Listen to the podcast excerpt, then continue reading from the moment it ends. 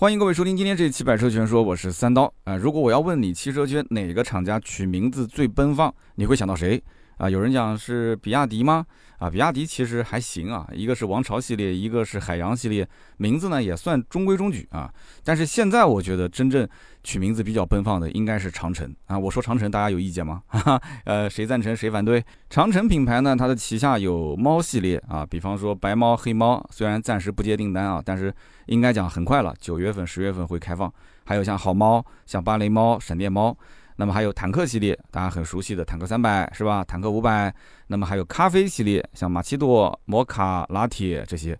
那么当然现在还有狗系列，狗系列之前就有一个哈弗大狗。那么今天我们要聊的这个车子就是刚刚上的新车，哈弗的酷狗啊！你看这个名字起得多好，人人都知道酷狗，Hello 酷狗是吧？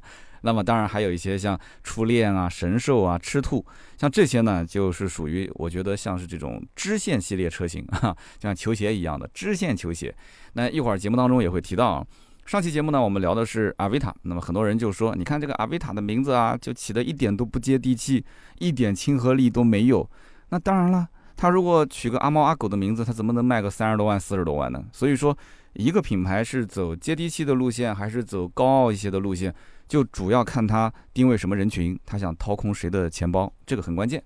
那么长城的这款车叫酷狗啊，它跟呃听歌软件酷狗是一模一样的。那么酷狗会不会起诉长城是抄袭呢？啊，今天这期节目我们就展开来聊一聊，我们说说酷狗这个车到底有哪些优缺点，然后它和那个大狗有什么区别，以及它有哪些竞品车型，又适合什么样的人去买。那么这期节目听完，基本上你对酷狗应该是了解个八九不离十了。那这台车子呢？其实我相信很多人跟我一样啊，就特别担心这车子将来会不会启动的时候，呃，一点火，然后 Hello 酷狗，我们以前真的好尴尬啊，是不是？大家以前在电脑上，每次一打开那个软件，就会有这个声音跳出来啊。本来想自己偷偷的在书房里面去去搞点小动作的啊，结果呢，一开机就被父母发现了啊。特别是开机启动，是吧？那设计师还好啊，这个酷狗设计师没这么干。如果真的这么干的话，那我估计大家都要 肯定是要要退单了，要不买了。那最起码你要让我有个选项啊，你是开还是不开？那么其实呢，哈弗的酷狗官方名字确认之前，跟之前大狗一样，它是在网上搞起了一个全球征名的活动啊。但是最火的、投票最多的，其实不是酷狗这个名字啊，是二狗。二狗往后排是铁狗，再往后排是小狼狗，然后这个酷狗是排在第六名。但是呢，这一次哈佛好像有一点玩不起啊，结果第一名没选，前五名都没选，然后选了一个第六名的酷狗，这说明有点内定的意思了啊。这个怎么讲呢？其实我觉得最火的二狗这名字呢，可以作为一个昵称，就是我给它取一个什么名字，然后它的这个。呃，网友可以叫它二狗，我官方给它取一个真实的名字，其实这个没毛病的，对吧？现在叫酷狗，因为你这个第一个车子叫大狗嘛，你第二个车叫二狗，其实 这不挺好吗？现在网友的这个思考真的是不想思考，就是顺着来就可以了。而且网友投票，说实在的，这个也可以做些小手脚嘛，对吧？你任何投票都可以做，你既把这个结果公布了，你又选了一个第六名，那你还不如酷狗。前一天晚上二十四点之前直接刷票呢，你说是不是？所以现在就取名叫酷狗。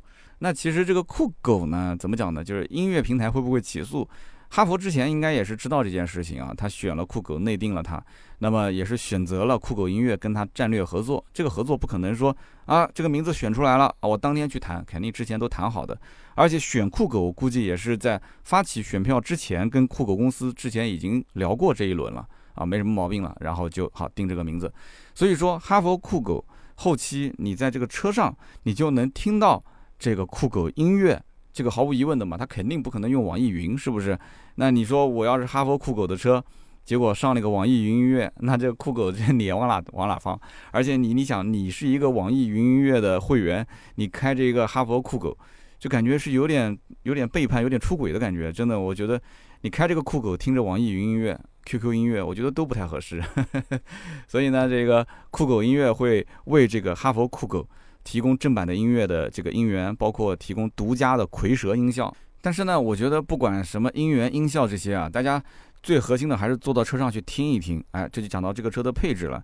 这台车的价格其实没有那么贵啊，就是一个普普通通的正常的紧凑级 SUV，定价十二万三千八到十四万九千八。对吧？十二三万、十三四万啊，很多人都能接受。那么它的核心卖点是什么？哎，它的核心卖点你应该猜到了，就是跟它这个音乐相关的。车上是除了最低配，除最低配以外，配了十八个扬声器的杰维 C 音响。这个我们一个一个讲啊。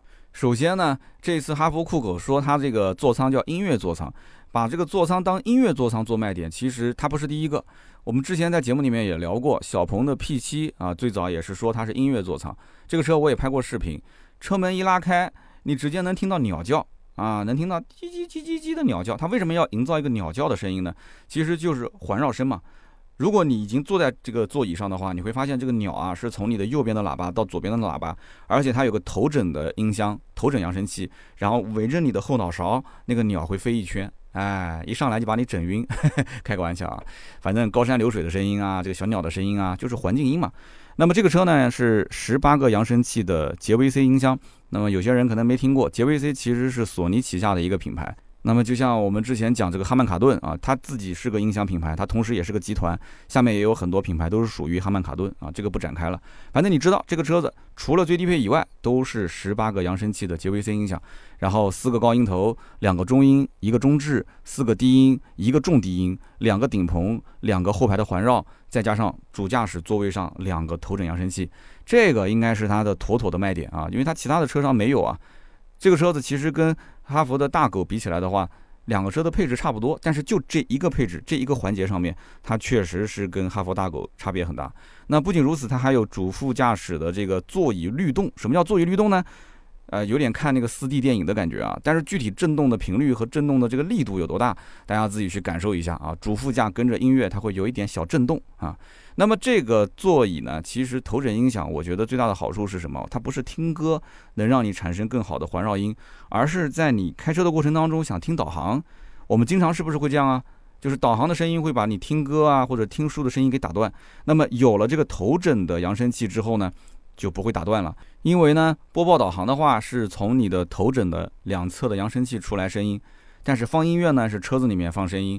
对吧？如果把车里面音乐关掉，你仅仅留这个啊头枕两边的小的这个扬声器的话，那你导航可以听声音，那么孩子啊、老婆可以在后排睡觉啊，这种场景我相信对于大多数人来讲还是挺香的，是吧？它不影响放音乐啊，不影响车内静音，所以整体的感官上来讲体验应该还是不错的啊。就这一点，我觉得是它一个核心卖点，这个没毛病。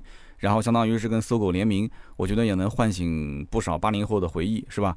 但是就有一个问题，就这个车，它既然要去啊把这个八零后的酷狗的这个回忆拉起来，但是九五后我觉得才是它的一个核心的消费人群，因为这个车的整体颜色定位，你看那个原叫原野绿，其实我觉得有点擦边球的意思，有点像原谅绿啊，那个真的是非常非常绿的那个颜色，座椅也是绿的，车身也是也是绿的啊，从头到尾全是绿的。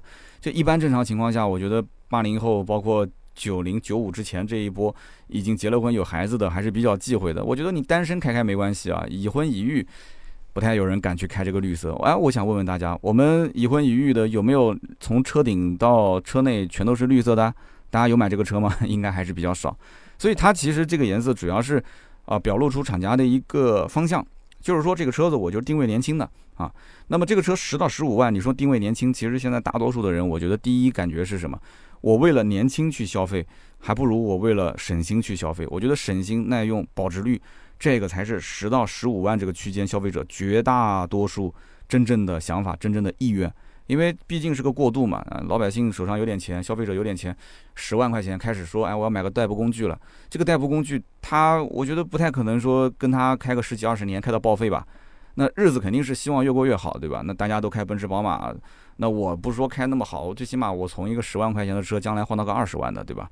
换个 B 级车，换个中型 SUV，啊，总归是会有一个美好的愿景。所以这台车子呢，省心耐用、保值啊，让它尽量不要就是有太多麻烦事来占用我的时间、占用我的金钱啊，这是最好的。所以说这种。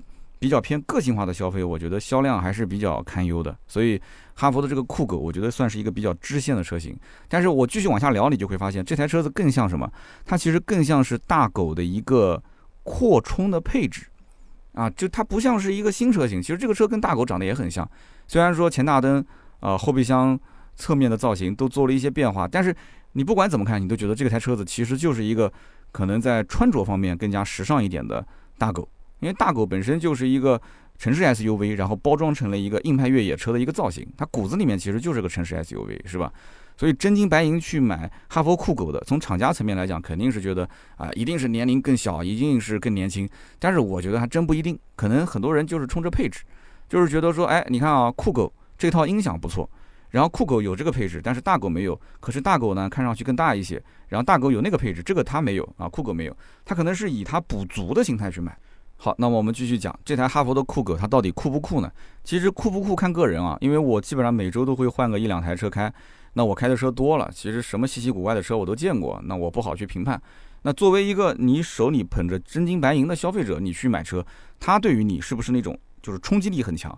因为它是属于高饱和度嘛，至少那个原野绿的那个颜色正儿八经是高饱和度。有的人喜欢高饱和度的颜色，你比方说买那些越野车型的，你想买那种像吉普的牧马人，有的人就喜欢高饱和度红色啊，什么黄色啊这种。那有的人不喜欢，有的人喜欢那种浅浅的没有压力的颜色。所以这台车子从外观设计上来讲，其实应该就有人开始站队了。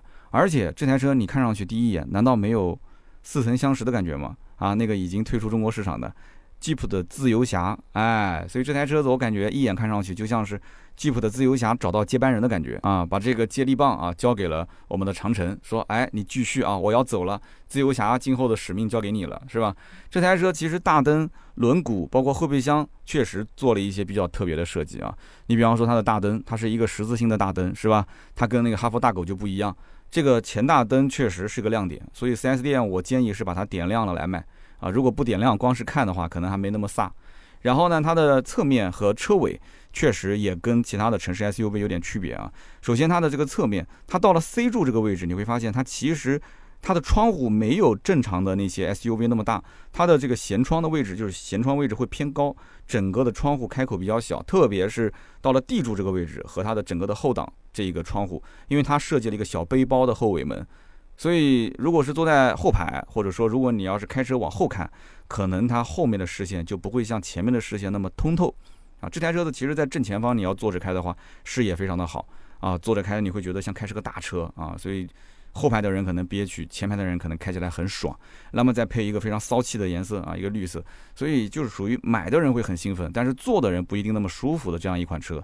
那么再看它的尾部这个设计啊，它就是一个看上去有一个小书包，有一个像是挂了一个备胎，但实际上那个不是备胎，它就是一个纯属设计而设计的一个。小书包，这个我不知道该怎么解释，大家一看图片就能看到了。我们的文稿回头也会发到喜马拉雅。就是它的那个后备箱，如果我们知道要是挂一个备胎的话，一般都会侧开门啊，会侧开。但是这个后备箱是正常从下往上开的，它也有电动尾门，点一下自动打开的。那么这样的一个后备箱，这样的一个尾门，它又不是备胎，但是又要设计出像备胎的小书包，所以你觉得它是不是一个设计过度呢？其实我觉得有点偏设计过度嗯。但是你现在你不搏出位。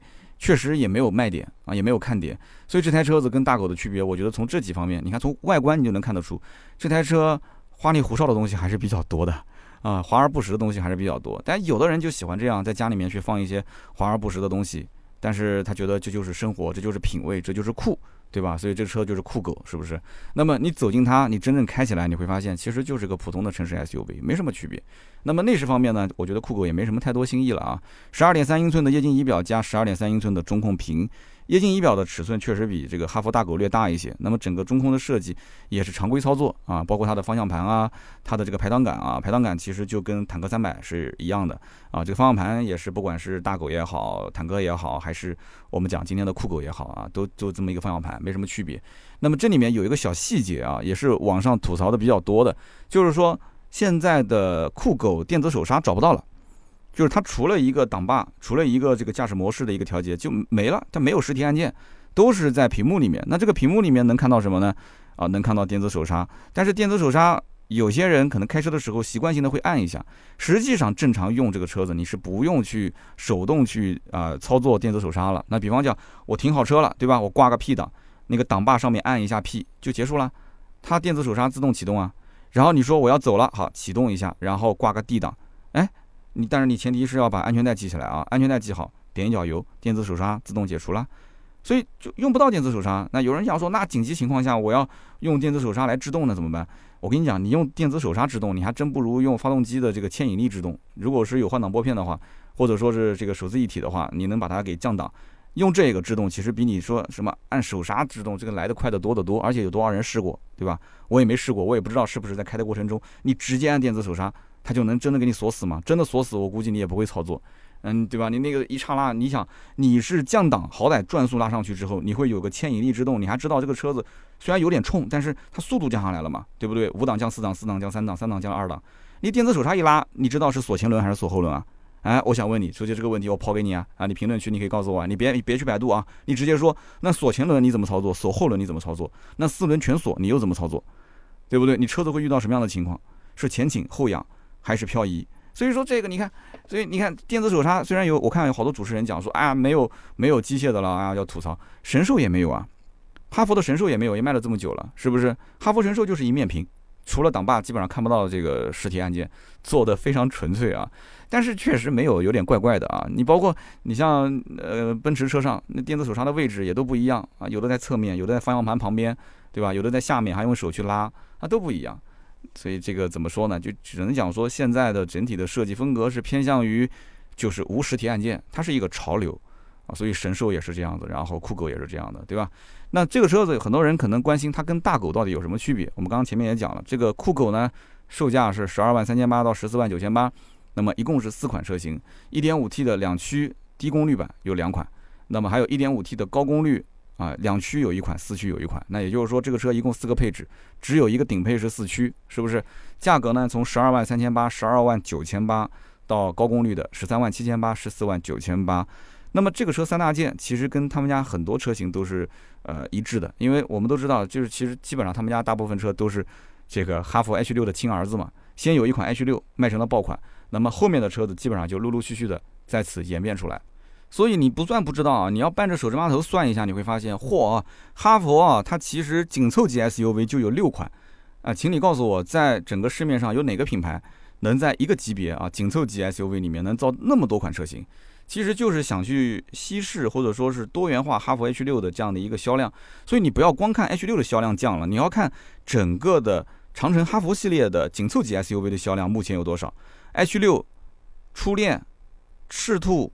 神兽、大狗、酷狗，真的是六台车啊！其实这六台车子除了外观换一换、内饰换一换，它其实核心的零部件没什么区别，真的没什么区别。所以说呢，各位也不要急着嘲笑说哈弗 H 六已经不是老大了啊，排行榜排不到第一名了啊！这个车子其实它的销量只是分散出去了，而且没有出他们家的院子门，还是在其他的几台车上，其实卖的也都挺好。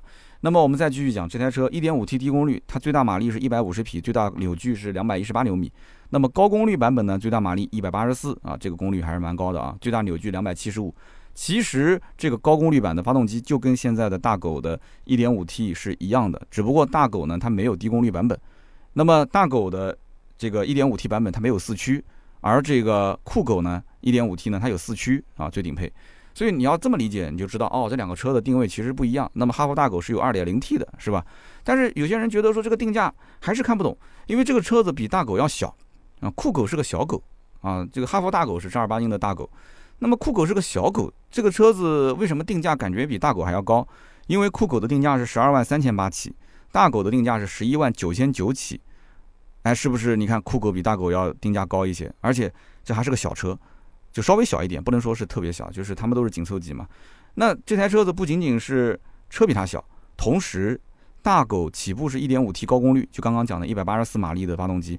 那酷狗如果说同样是这个动力，是高功率的一点五 T 的话，那售价应该是十三万七千八起。你要如果拿十三万七千八跟大狗十一万九千九的入门价格比的话，那这酷狗贵了将近两万了，是吧？那你说这个酷狗定价是不是飘了呢？其实我觉得不算飘。我还是那句话，酷狗相当于是大狗的一个分支，相当于是补足啊，或者说是个特别版。那么大狗全系一点五 T。都是两驱，那你说我现在一点五 T，我想开个四驱的，哎，那你只能看酷狗，酷狗有，对吧？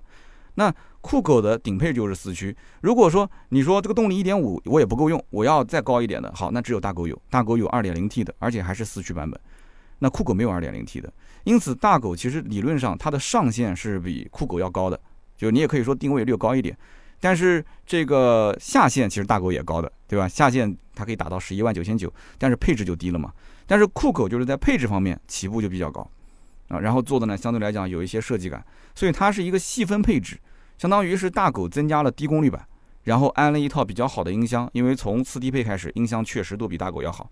你两个就是同价位的车放到一起，酷狗的音箱也是比大狗的音箱要好，所以它为什么叫音乐座舱呢？是不是？你就当说出了一个新车型，其实你心里面理解，相当于是大狗出了一个新配置啊，就这么就可以理解了。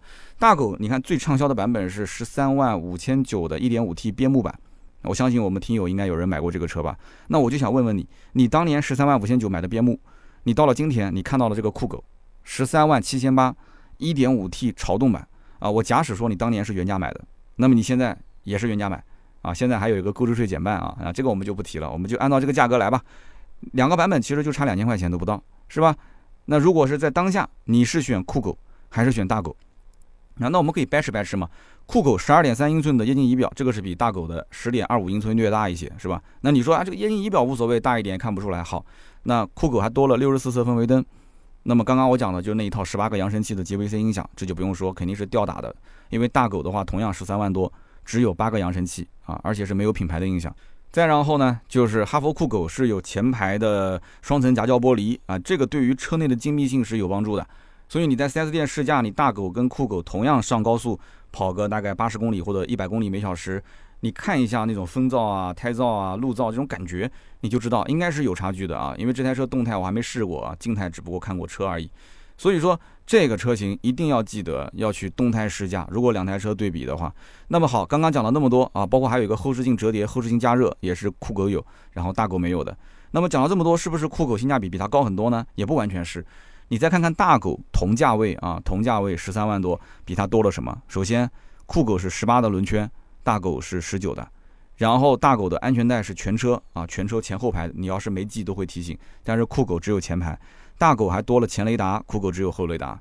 然后大狗是全速自适应巡航，酷狗是自适应巡航，就不能说全速域都可以给你开启啊。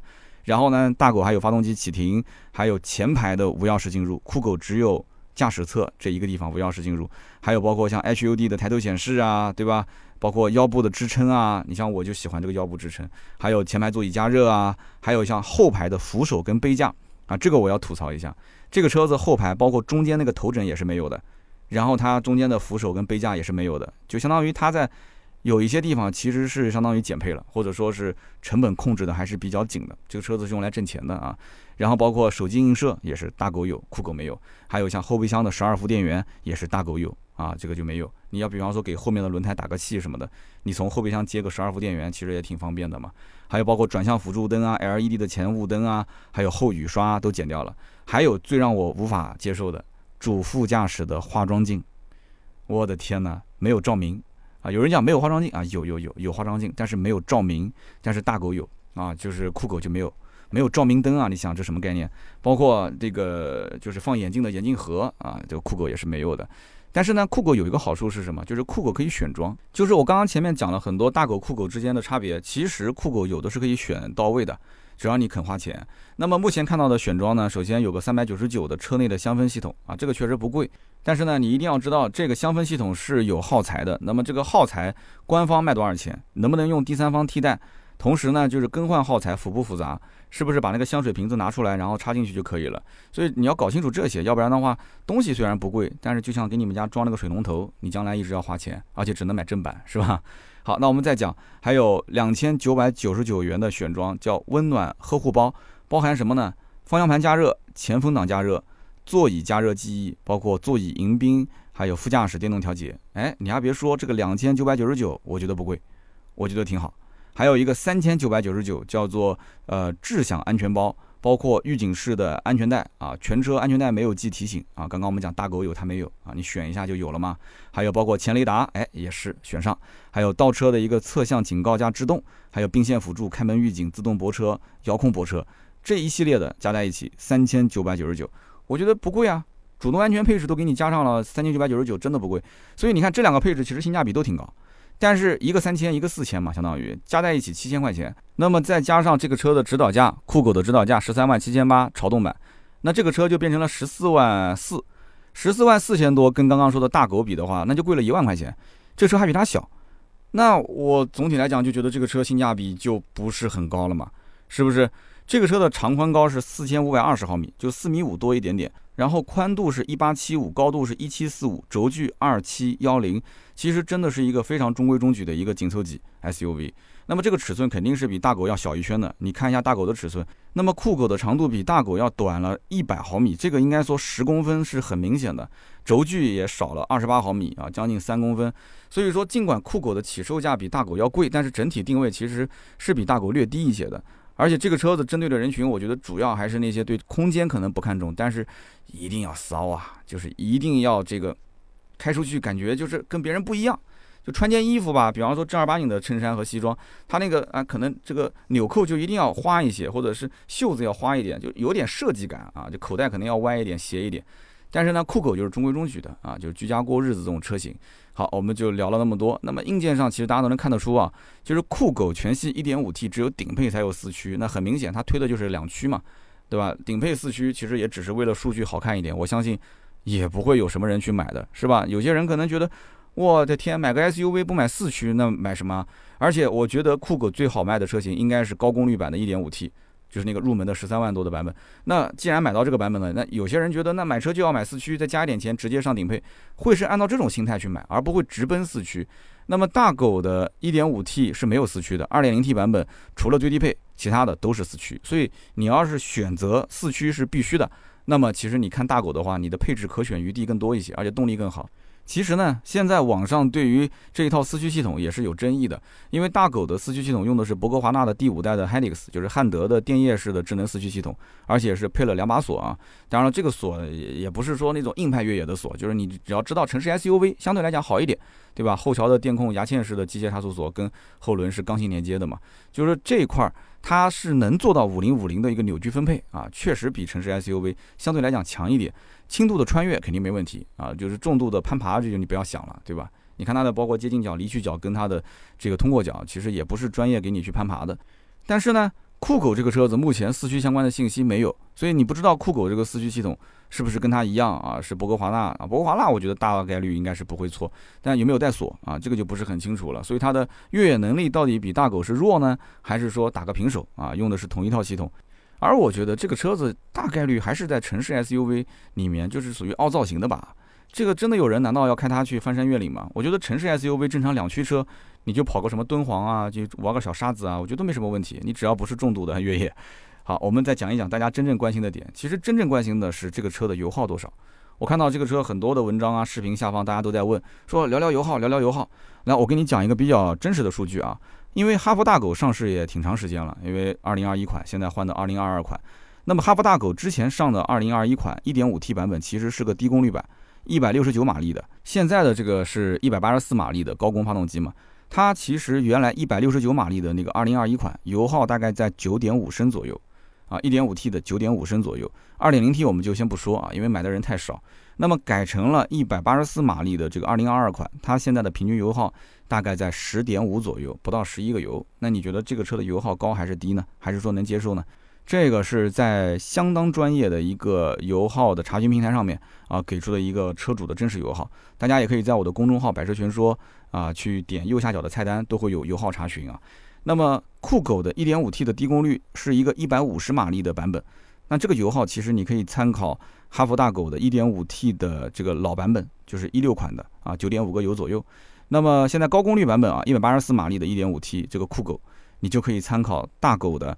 这个高功率版本的油耗大概在十点五个油左右，但是呢，有人要讲说这个车子呢，毕竟比哈佛大狗要小一点啊，酷狗是个小狗嘛，所以有没有可能油耗低一点？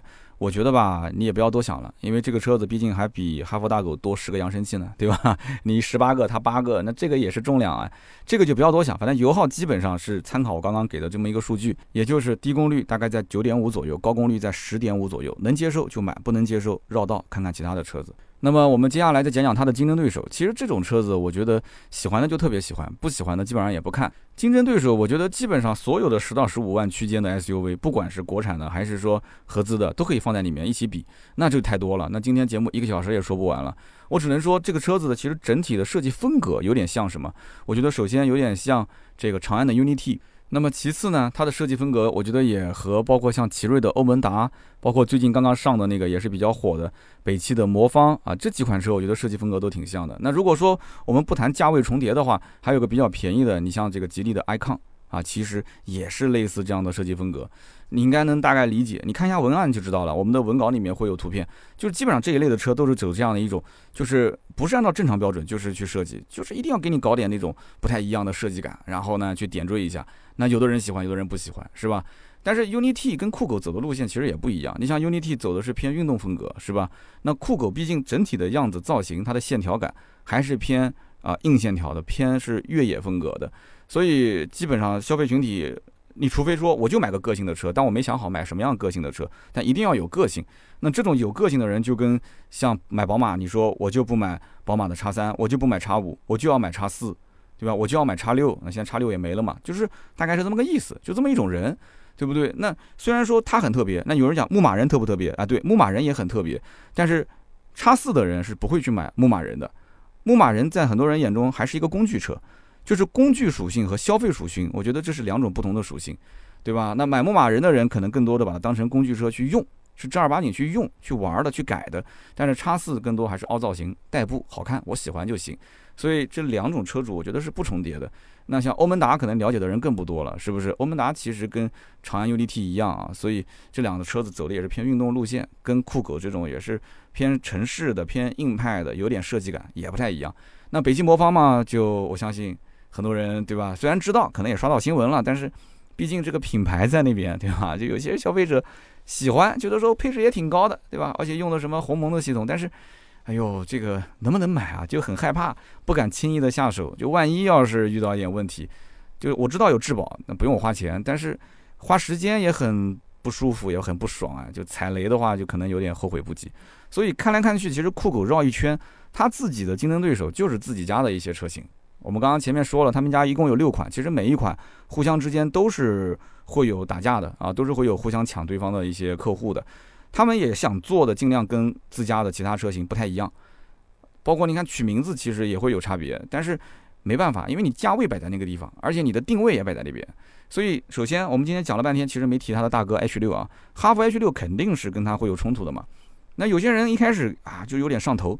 但是到了店里面看看 H 六，看看配置，看看空间，想了想，我也就是个普通人，我也就是个普通消费者，我为什么一定要去搞那么个性呢？那个性以后等有钱了再搞呗。好，刷卡买一个 H 六了，肯定有这种人啊，不用讲的，是不是？H 六每年卖的就很长一段时间都是 SUV 销量第一嘛，对不对？那最近半年虽然稍微差一点，但是稍微差一点是什么概念？稍微差一点就是半年卖了十一万多啊，这是稍微差一点，就是一个月四万台变成了一个月两万台嘛。哈哈，那现在被谁抄的呢？比亚迪宋 PLUS DM-i。那的确啊，现在整个大的背景啊，都在推这个新能源，就是每个人买车感觉好像说我不带点电，不带点混动，就感觉没换车的意义，是不是？没买车的意义。所以现在我身边人问我，经常啊备选方案，哪怕有两台燃油车，他一定要带一台混动车进来啊。那当然了，也有拿燃油车跟纯电车去比的，但是这个比较少啊。就是混动现在还是大多数人能接受，纯电还是有一部分人不太能接受的。所以宋 plus DM-i 卖得好很正常，又不用交购置税，是吧？相对来讲，这个车提车速度还是快一点啊，不像那个什么海豚根本提不到，是吧？那么还有包括合资的 CRV，CRV 其实为什么能冲到销量排行榜，就是比 H6 要高，销量要高，因为它是面临换代，大家都知道马上最新一代的 CRV 就要上了，然后现在的 CRV 的优惠幅度还是比较大的啊，那么销量也超了 H6，其实也没超多少，你看排名第一的就是宋 plus DM-i，也就是十四点六万台。那么排名第三的哈弗 H 六十一点四万台，一共才差了三万多一点，三万多一点摊到六个月的话，半年一个月也就几千台车嘛，几千台车其实想超一超也很简单，放点水，放点价格就行了，是吧？那么 H 六这么多年来一直啊这个排名都是第一嘛，那么口碑对吧，销量都不错，但是就是油耗跟它的可能销量跟口碑一样，其实也是比较高的，所以这个油耗这个问题其实真的长城一直想解决，但是一直解决的不是特别好，我也不知道什么原因啊。那可能也是车子确实也很大啊，也很重。那么酷狗这个肯定是跨不过去，H 六这个销量毫无疑问，H 六肯定是我先吃饱。那么吃饱之后，我们剩下来的兄弟们再去分分，怎么分呢？那么我刚刚讲的，它的同个系列，也就是大狗卖的也很好啊。大狗其实就是一个换壳的 H 六啊，这个车子现在半年卖了四万五千台，六个月四万五，这个销量还算可以了吧？对不对？虽然比不起这个哈弗 H 六十一万多的这个销量，但是单拎出来的话，一个月七千多台，七千多台销量还是能说得过去的。那么紧接着神兽，你别看这神兽啊，好像说不起眼，神兽半年也卖了两万六千多台，呃，两万六千多台，一个月大概多少？四千多台，五千台也还算可以了。然后赤兔，赤兔稍微弱一点，也卖了一万两千多台，是不是？你别着急呢，还有初恋呢，对吧？初恋其实卖的一般般，但是也不也也有量啊，也有量。那么这一圈分完之后，你再看酷狗，你说酷狗还剩多少客户了？真的不多了吗？但是你再想，把刚刚那个四万五、两万六、一万二加在一起，那多少了？对不对？你八九万了，八九万的量，再把刚刚的哈弗 H 六的十一万四加上去，半年卖了二十万。就是以前没有这些车，只有一个 H 六的时候卖多少？现在把这些车加进来二十万，如果这个二十万的销量去跟 CRV 比，去跟宋 PLUS DM-i 比，哎，我只讲这一个级别啊，我长城这一个级别，对不对？紧凑级，我们不讲其他的，那我这个销量 O 不 OK？那有人讲，那我宋能不能把宋 Pro 加进来？可以，没问题啊，你加进来呗。那么就再拼一拼嘛，看看谁的销量大，是不是？所以我总觉得说这个怎么讲呢？呃，哈佛的酷狗肯定是一个分支车型，这个车型不一定卖得好，但是哈佛 H 六没有办法，如果让他一个人挑大梁，肯定是不行的，所以一定要把它给分出来啊，搞各种不一样的外壳、不一样的内饰，对吧？轮毂换一换，中网换一换，灯的造型换一换，后备箱给你背个小书包啊，就变成个新车了嘛，颜色改改就行了。那么最后就说一句啊，就这个车的配置怎么买？我觉得 1.5T 的低功率高配和 1.5T 的高功率低配这两个版本适合买，其他的就不要看了。那么低功率高配是十二万九千八，那么这个叫潮音版。潮音版的话，为什么买呢？因为它除了最低配以外，都是会配这个十八个喇叭的 JVC 音响啊，而且有这个酷狗音乐的这个特定的这个叫什么来着？蝰蛇音效是吧？那这个你可以去感受一下，因为毕竟是核心卖点。那么前排双层夹胶玻璃也是从这个配置开始有的，那么价格比最低配也就是贵六千块钱。那这个我觉得你想买个音箱，对吧？你车载音箱又是十八个喇叭，又是索尼旗下的，就是花六千块钱，那肯定是值的嘛。所以一点五 T 低功率高配可以买。那么包括像 L 二级的智能驾驶辅助啊，包括三六零全景影像、上坡辅助、陡坡缓降这些，它其实都是标配，所以它配置不低。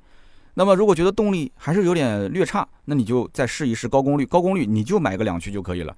不要买四驱，两驱跟那个 1.5T 的低功率高配差八千块钱，你主要就是啊发动机多了三十四匹，然后多了五十七牛米。但是这样讲你没感觉，我就告诉你动力提升了百分之二十多。刚刚我也给你提醒了，油耗大概要涨一个油，啊要高一个油，你能不能接受？对吧？这个车的四驱其实我觉得真的意义不大，没必要，大部分都在城市开，你多花个一万二买一套适时四驱系统，那我真的觉得性价比还是比较低的啊。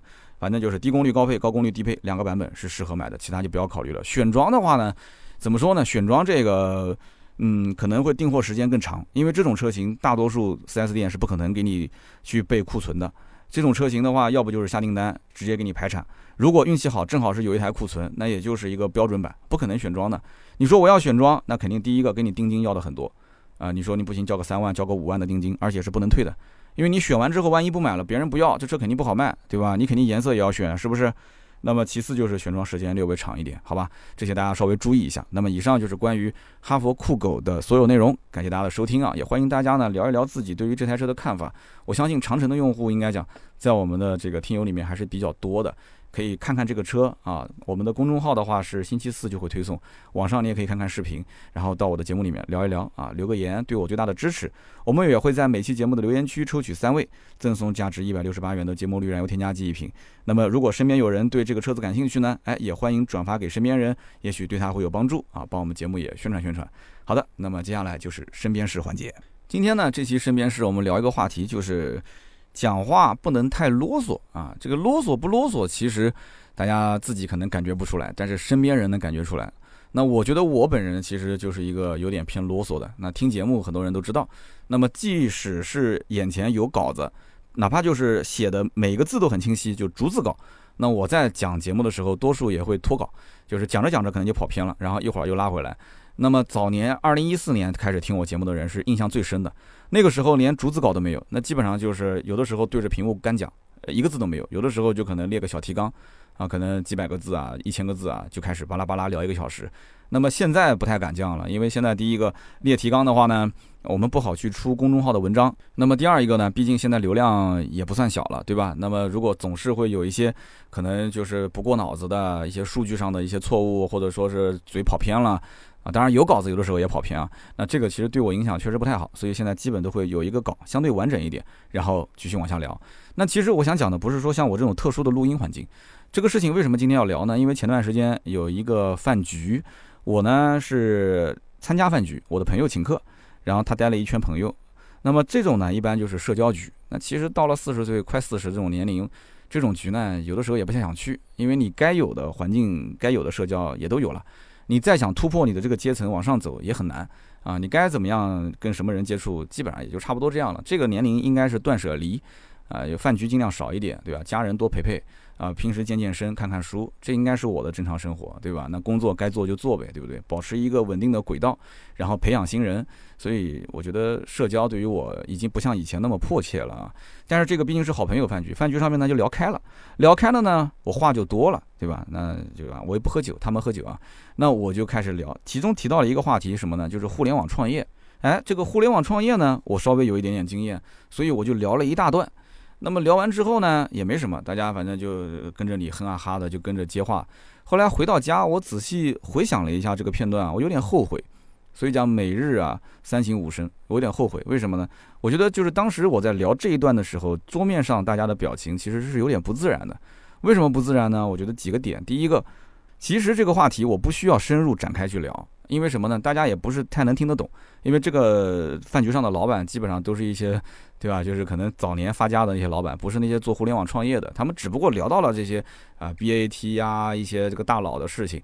然后第二个呢，我觉得是不需要展开我自己的经历太多太多，因为大家聊的其实是网络上的一些事情，你偏要把自己的经历拉出来去靠。大家也不一定那么想听。第三个呢，我觉得是不需要过度的去包装，因为毕竟我也是这个年龄了，快四十了。那么我在讲到了这里面一些有一些甚至大家都认识的这些人物的时候啊，我说啊我们见过面啊或者怎样，别人会觉得说啊你是不是有点吹啊，或者是有一点自以为是。所以这一段话讲完，我回到家，我回头想了一下，那么作为除了这个主持饭局的人跟我熟以外，其他的人我都是不认识的陌生人。那这场饭局我说这段话，我个人觉得是不太合适的。而且我个人觉得是相对比较啰嗦的啊，应该更多是听啊，听别人讲话。其实为什么会给别人感觉你说话啰嗦呢？我觉得无非三点啊。第一个呢，你说不到别人想听的点，那他又不不太好意思打断你，对吧？有可能同事啊，或者说你们俩关系也不是说那么太亲近。如果特别亲近的，哎，别说别说了，你有什么重点直接说，对吧？老公老婆之间一般都会这样讲。那你像稍微要是距离远一点的，不太敢这么说，你啰嗦就听着呗。那么第二个就是，其实我已经听懂了。但是呢，你还在继续的讲，就是你第一句话已经讲完了，我其实不想再听后面了。但是你还在解释，还在解释。那么第三个就是没有条理，没有条理就是你就像这个耳机的那个线从口袋里面拿出来缠在了一起，纠缠不清。那听的时候确实会觉得太啰嗦了啊，就找不到重点在哪儿。那么怎么才能不啰嗦呢？我觉得首先，呃，我讲话，你看今天我就有点发散性了，但是实际上前面有提纲。我觉得第一个不要讲背景啊，背景原因什么都不要讲，对方聊什么话题。盘枝错节的东西你都不要去提，你只要说重点就可以了。好，你说这个问题，我觉得是这样的啊。首先，其次，大概是什么样？就直接上来就是总结性发言。那么我们举个例子，比方说啊，有人问说，哎，三刀，你这双篮球鞋不错啊，你哪边买的？那我可以怎么回答？那我可以说啊，这双鞋啊，我的天，我跟你讲，我以前都穿耐克、阿迪，我现在都不穿了。这个李宁的啊，全程实，绝对实战好鞋。我打了几场鞋，哇，那真的穿完之后，那那耐克那鞋子，那个不管什么鞋楦啊、鞋面啊、什么包裹性啊、什么什么干碳啊、抗扭啊，我跟他讲一堆。其实对方他需要了解这些吗？他可能也听不懂，他不需要了解，或者说他真的他比你更专业，他也不需要了解，他只想知道，哎，你这双鞋不错，哪里买的？那我就跟他说呗，我说我在那个什么啊德物买的，我最多加一句啊我在德物买，主要是怕买到假货，就行了，结束了。你偏要讲那么多，你要看针对什么人去讲。他如果继续问，他很好奇，他真的最近要买鞋，你跟他说多一点，对他是有帮助的。但他就是想问你在哪买的，对吧？那你就直接回字面意思啊，日常回答字面意思即可。那么第二个就是，如果你确实把不准的话，那你就先问，然后再答。要对症下药，比方说对方要问一个问题，你不是很清楚这个到底是展开还是缩短讲，你就直接问他，你就你想问什么，是对我专业领域很感兴趣，那我就展开来聊。如果对方是比你高层次的，他对你的专业领域他不感兴趣，这些你不需要展开来聊，就是你要去把清楚他到底是感兴趣还是不感兴趣。我举个例子，比方说二手车商经常有的时候喊我喝茶，对吧？二手车商说：“哎，三刀啊，我最近做这个二手车很困扰，这个直播到底怎么搞？”好，他抛出个问题，那我也不知道直播到底怎么搞，你是要？真的是让我展开来聊，展开来聊聊半天都可以，还是说你只是针对某个问题你没搞定，你想要去就针对这个问题问问我怎么解决？那么我可能会这么回，我说，哎，老板，你到底是要粉丝量的增长，还是要成交量的增加？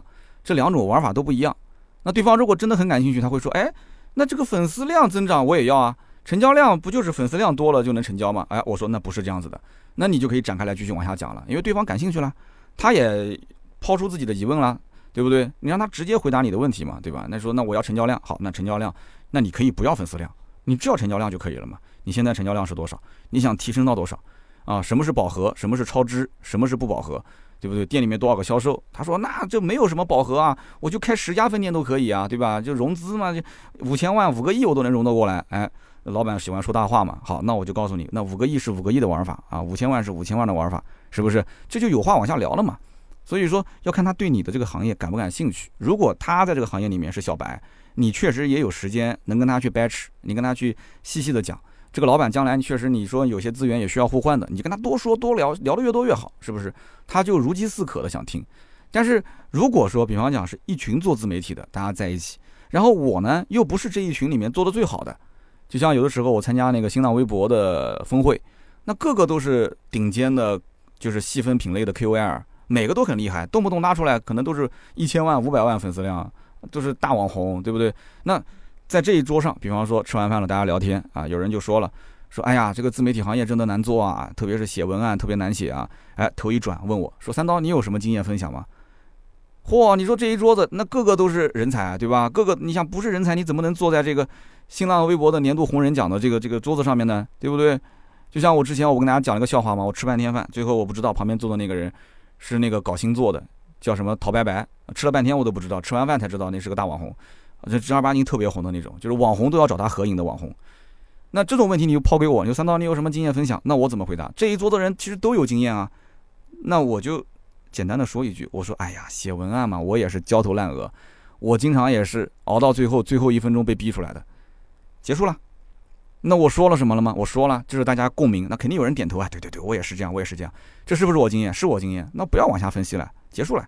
因为这种这种级别你够不上，人家就是可能比你厉害的人多得多得多。你稍微说一句，推到后面听听别人有什么经验。我是来听的，你说的多了，你学不到东西的，对吧？所以说这种说话啰嗦不啰嗦，其实完全是取决于看场合，然后看对方的性格，看他的背景，他的认知维度。双方的社会地位，以此来判断自己你想要交换的信息的体量，你看是不是？其实沟通本身就是交换信息的一个过程，交换信息的体量。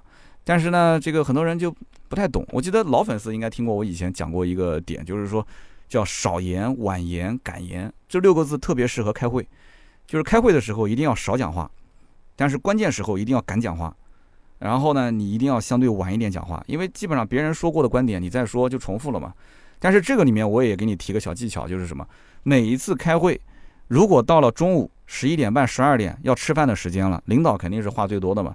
啊，领导说行了，今天这个议题我们讨论完了，大家还有什么疑问吗？有没有什么需要补充的？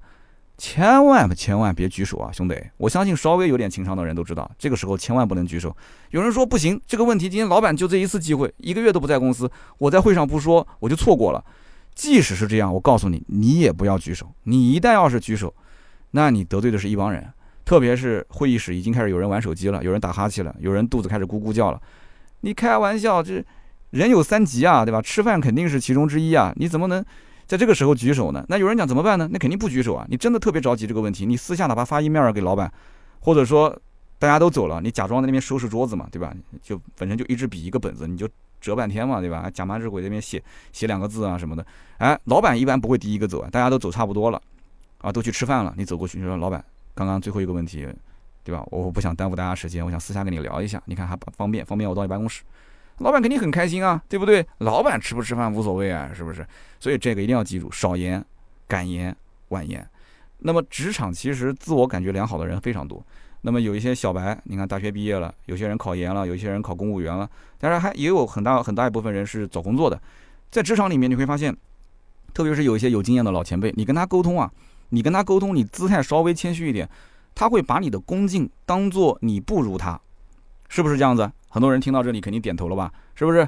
所以这个时候，我觉得你应该摆正什么样的姿态？首先，你摆正的姿态就是我就事论事，速战速决，言简意赅。我把这个事情给你讲完了，对吧？好了，我现在需要得到什么帮助？当然，你你想得到帮助，你肯定不能那么狠啊。就是我需要之间怎么配合，不要跟他啰嗦寒暄啊。对方如果也是个很啰嗦的人，他其实是在侵占你的时间，而且他其实是在看你的底线。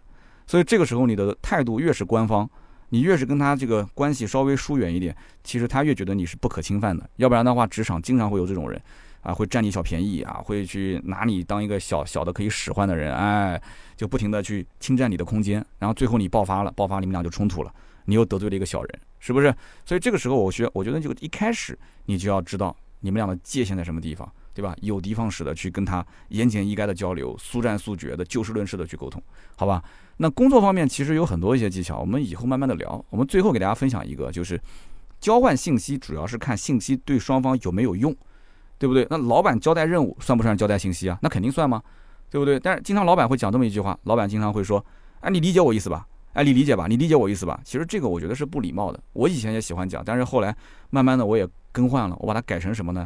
就是我说我说清楚了吗？就是我用手指着我自己讲，我说：“哎，我说清楚了吗？兄弟，我说清楚了吗？我说清楚了吗？就是我没说清楚是我的错。”你理解我意思吗？你理解吗？你不理解，对吧？你不理解是你的问题，对吧？那你是弱智，是吧？你不理解，所以要把责任往自己身上压。我说清楚了吗？而不要说你理解我意思吗？啊，大家如果是当管理层的，一定要记住这个啊，这个很关键。所以呢，就是开会的时候，你跟人讲话，往往你心里想的是一百分，嘴上说出来只有八十分。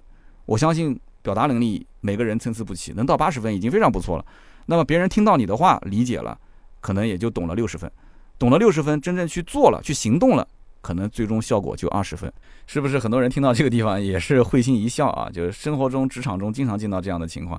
其实很多人讲话呢，也不像那个《大话西游》里面的唐僧那么啰嗦，什么你想要啊，你想要你跟我说吗？你不说我怎么知道你想要啊？你要是想要你就说清楚嘛，我不会说你想要我不给你的啊，也没有那么啰嗦，但是大概就这么个意思，对吧？那本身电影嘛，就是艺术是加工的。就是如果在工作当中，你要作为一个领导安排个事情让下属去做，啊，让你的伙伴去做，我觉得你至少要重复五遍。这个不是我随便说的啊，这是正儿八经有一个管理的方案，叫做五遍，叫什么五遍工作法，反正大概就这么个意思吧。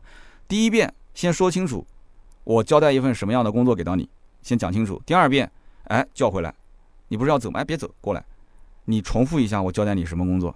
好，交代清楚了是吧？哎，正准备走，不要走，过来干什么呢？你问他，哎，你清楚这个任务的目的是什么吗？你相当于就是公司战略，你要知道，对吧？那这个任务你是他其中一个环节，也很重要。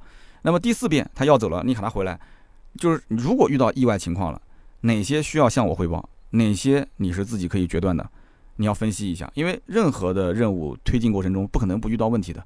你凡事都汇报，那领导都烦死了。你凡事都不汇报，最后告诉我没完成，那也不行，对吧？你要再沟通一遍。那么第五遍是什么呢？第五遍就是把他喊回来，说，哎，你再提一下关于这个任务的个人见解，你有什么建议和想法？哎，就这个呢，就是相当于你要能说的非常精辟的话，而且每一次都很精辟，那领导这个位置就是你的了。这个你要慎重啊，你要想清楚。所以呢，这是一个公司的叫五遍的一个工作执行安排的方法，大家在网上也可以搜一搜，有非常详细的一些这种案例的讲解啊。我今天就不展开了啊，节目也聊了快一个小时了，反正就是一句话啊，就是啰嗦还是不啰嗦，还是看环境，还是看个人，看你的信息交换的等价不等价。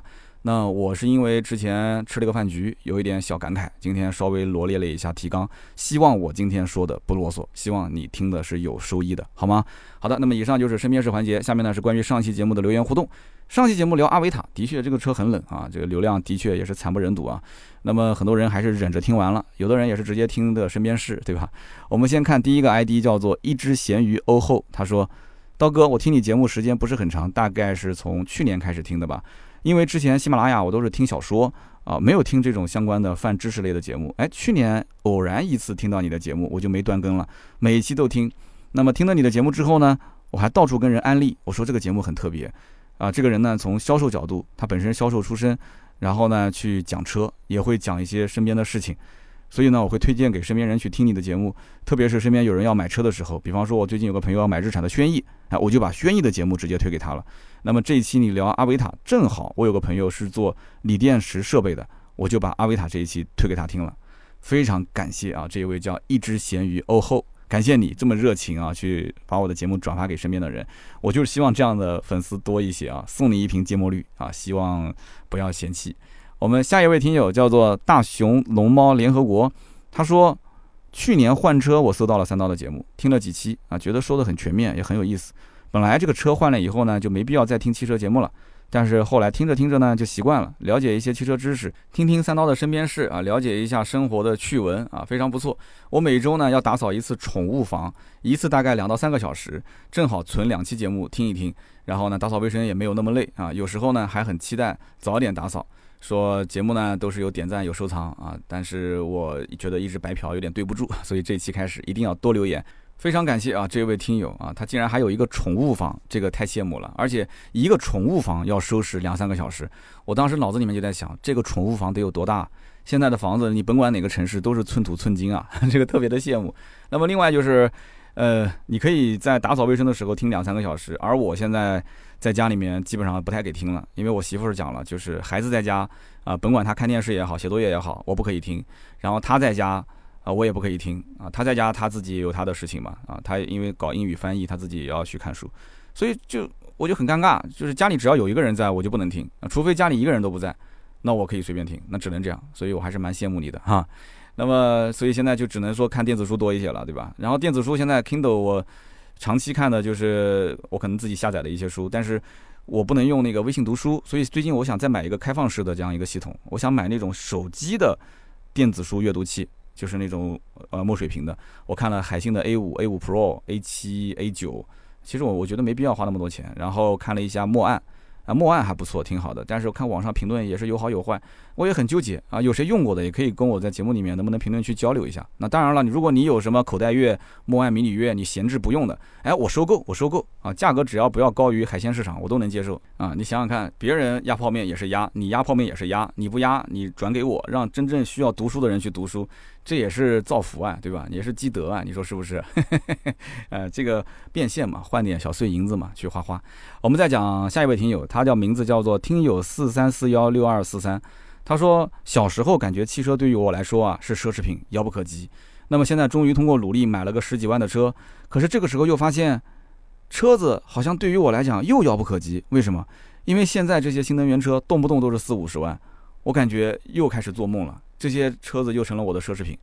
其实我觉得吧，这个有车开就可以了。首先解决是代步的问题，其次就是可能你的一些社会上的需求了，对吧？那你不管是新能源也好，还是插电式混合动力、纯电动，反正你现在这个车不能开吗？还是可以开的吧？但是这台车子开好像就感觉落后于时代，是这种感觉吗？感觉跟身边人那种频繁换车的，或者是开上了那种绿牌的、有大电视的大冰箱的。就感觉好像你就是在用那种按键的机器，他在用那种智能手机，是这种感觉吗？其实我觉得没必要，真的没必要啊。至少有的时候存款啊、钱包提醒你啊，没必要也是有必要的。就是你还是忍一忍，先开着吧。就是前两天我看到有个人发微博讲说，呃，两百万在南京买不到房，很痛苦。然后写了很长一段说他看房的一些经历。然后下面很多人就提出了不同意见。他们讲大概意思，其实一句话就总结叫做：两百万不是在南京买不到房。是买不到你想要的房，而且他当时我听他的这个语气，其实是想两百万不贷款，或者说就是家里面再凑一点，大概到两百五、两百六，我估计到两百五六他应该蛮吃力了。他想不贷款，然后选的一些位置呢，又是要再往上够一够的，所以现在大家都在去杠杆。今天我还看了新闻讲说，最近这个提前还款也是人比较多，北京提前还款约都提前约了两三千号人了啊，每天。所以非常夸张，甚至于有些银行提前还款，它的这个所谓的，虽然明面讲不是违约金啊，但实际上我觉得就是违约金，幅度都提高了嘛，啊，提高之后就是想让你不要再去提前还啦，是不是？然后现在的这个从银行贷款的人也少了，对吧？贷款的人少，提前还款的人多，这个我觉得也不是特别好的一个迹象啊。但是没关系，总体来讲呢，我们还是要乐观，我们觉得对未来还是要抱有憧憬啊。然后居安思危，手中有粮，心中不慌，这一点我在节目中其实提了很多次了，好吧？有些能聊，有些不能聊，反正就是大家一定要记得，不要过度消费，在现在这个大环境里面。不要过度消费，能赚到的钱尽量就把它稳住。除了刚需以外，一定要留一些存粮啊，一定要留着，好吧？好的，那么以上呢就是本期节目所有的内容，感谢大家收听。那么我们有更多的原创内容可以在公众号“百车全说”上看到。同时呢，你要想加入我们的微信群呢，你也可以去关注公众号“百车全说”，上面有粉丝进群的按键，点一下一个二维码，扫一下进群。那么同时呢，哔哩哔哩百车全说每周五更新，还有我的微博啊，新浪微博百车全说三刀，以及抖音三刀砍车，大家感兴趣都可以去关注一下，平时都会有直播。好的，那么今天这期节目就到这里，我们周六接着聊，拜拜。